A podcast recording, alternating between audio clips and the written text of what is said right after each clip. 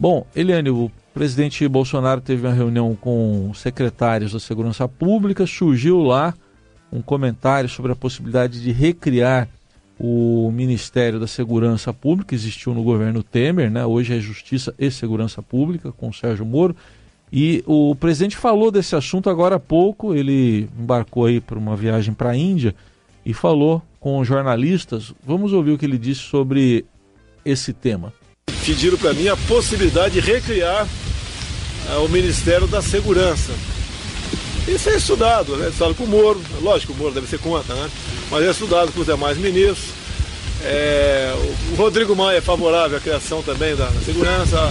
A, acredito que a, a Comissão de Segurança Pública, como trabalhou no passado, também seja favorável. Ainda temos que ver como é que se comporta esse setor da sociedade para poder melhor decidir. Se for criado, daí ele fica na justiça.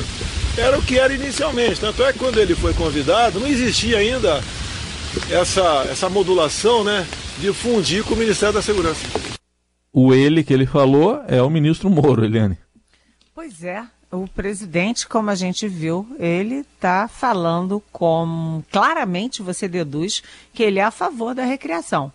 Né? Ele ontem não apenas se reuniu com 18 secretários de segurança dos estados, como ele transmitiu em live na internet a, a fala dele. Ele fez uma pergunta. É... Então, vocês acham que a recriação do Ministério seria melhor para gerir essa questão? Vocês acham isso? E os secretários confirmaram que acham. E aí ele disse: bem, então vamos estudar. O presidente deixou claro que está estudando isso. E hoje, no, no jornal local aqui em Brasília, Correio Brasiliense, já tem até o nome de quem seria o ministro. Seria o Alberto Fraga, ex-deputado e líder, sim, no número, número um, líder da bancada da bala e amigo pessoal do Bolsonaro. Frequenta o Alvorada, etc, etc. É...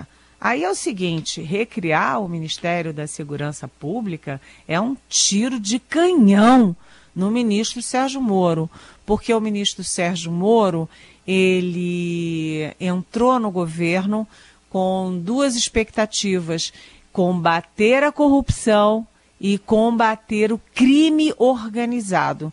Você não combate o crime organizado via Ministério da Justiça, você combate via Ministério de Segurança Pública, que, como você disse, Heisen, foi criado no Ministério, no governo Temer né? E foi criado, foi desmembrado. O Moro exigiu, pediu para recriar, para refundir, refundiu porque ele tem esses dois alvos: combate à corrupção combate ao crime organizado, tudo na mesma pasta. E o Moro também já tinha pedido, a gente acabou de falar do COAF, o COAF como um instrumento importantíssimo nessas duas vertentes e perdeu o COAF. Agora, se ele perde o COAF e perde o Ministério da Segurança, é, realmente vai ficando difícil. Com o seguinte detalhe, né, a área de segurança tem dado bons é, anúncios aí para o governo, é, dados de combate à violência, combate é, na, na, questão de, de, de mortes, etc, etc. Se o presidente tira boas notícias e os bons dados do Moro, ele passa a sensação de que ele está tirando é, instrumental do Moro de popularidade. Então, isso é gravíssimo, né? Eu falei ontem lá com o pessoal do Ministério é, da Justiça, do pessoal ligado ao Moro e tal, e o que, que eles dizem? Ah, o presidente só disse que está estudando. Né? É muito vago. Mas hoje você viu agora de manhã na conversa com jornalistas que o presidente foi bem claro. Isso seria um tiro de canhão no super-ministro é, Sérgio Moro. Ele, além de não estar mais cotado para uma vaga no Supremo Tribunal Federal, que é uma vaga que o presidente já anunciou que será para alguém terrivelmente evangélico, como ele perde o, a área mais, é, vamos dizer assim, mais executiva, de maior visibilidade da, da pasta dele. Então, isso, é, isso não é uma brincadeira, não. Isso é de uma gravidade enorme. Uhum. Moro contra a parede. É isso aí. Vamos acompanhar na volta, possivelmente, algum desdobramento, porque agora ele foi para a Índia, né, Eliane?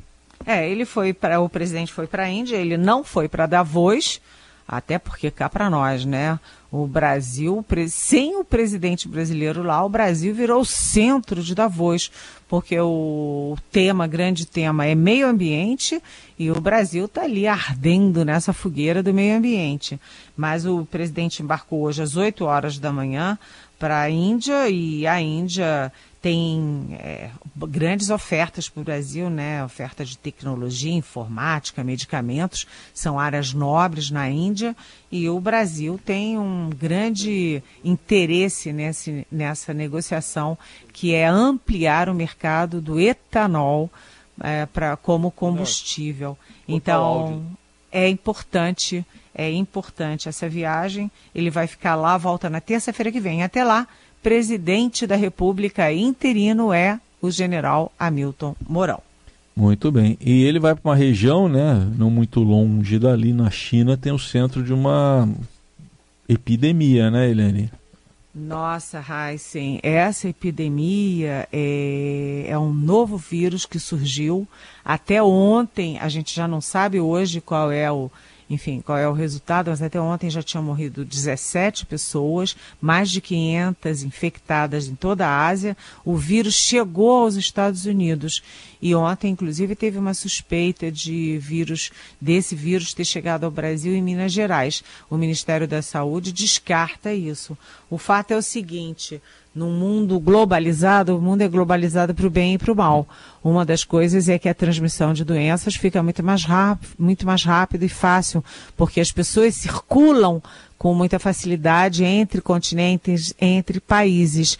É muito difícil controlar. Hoje uhum. tem uma reunião de emergência da Organização Mundial da Saúde, a OMS, mas atenção, e eu sugiro todo mundo lavar a mão, lavar a mão, lavar é a mão. Lavar a mão salva vidas, viu, gente? É verdade, toda razão. Eliane, tem pergunta aqui de um ouvinte, o Vanderlei. É, ele ouviu uma notícia que a gente deu mais cedo aqui. O Tribunal de Contas da União é, diz que o governo não pode colocar só militares ali para resolver o problema da Previdência, da, da fila do INSS. Tem que abrir para civis também o entendimento do TCU. Mas vamos ouvir o que, que o, o Vanderlei fala para você. Olá, meu nome é Vanderlei Gomes, sou de Manaus. Acho que tem que aplaudir, viu, essa decisão aí do TCU, né? Que tem que gerar é, renda, né, para pessoas que estão aí precisando. Aí militar já é beneficiado, ganha aquela aposentadoria bem gorda lá, bem farta, né? Ainda vai dar mais 30% para os caras fazerem isso. Contrata civis mesmo aí que estão desempregados e faz esse trabalho. E aí, Helene? Oi, Vanderlei. Você sabe que isso é outro foco de problema. Está dando a maior confusão dentro do governo. O Ministério da Defesa estava esperando, é, na sexta-feira passada, que o governo, que o Palácio do Planalto enviasse a minuta, a proposta é, de decreto para poder contratar os 7 mil militares para tentar corrigir esse caos na concessão de benefícios do INSS. E o, essa minuta de, de decreto não chegou nem na sexta, nem na segunda, nem na terça, nem na quarta. Vamos ver se chega hoje. Está dando maior confusão. E o problema, Vanderlei, tem, tem outros aspectos. Por que, que eles falaram em militares?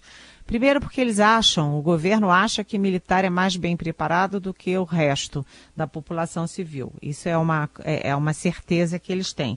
Segundo, porque há questões legais. Para você contratar civis, você teria que fazer concurso público ou fazer um pacote de terceirização que custaria muito caro e demoraria muito tempo. Já para contratar é, militares, basta que Exército, Marinha e Aeronáutica façam a convocação e você pode pagar só um adendo, 30% do soldo deles.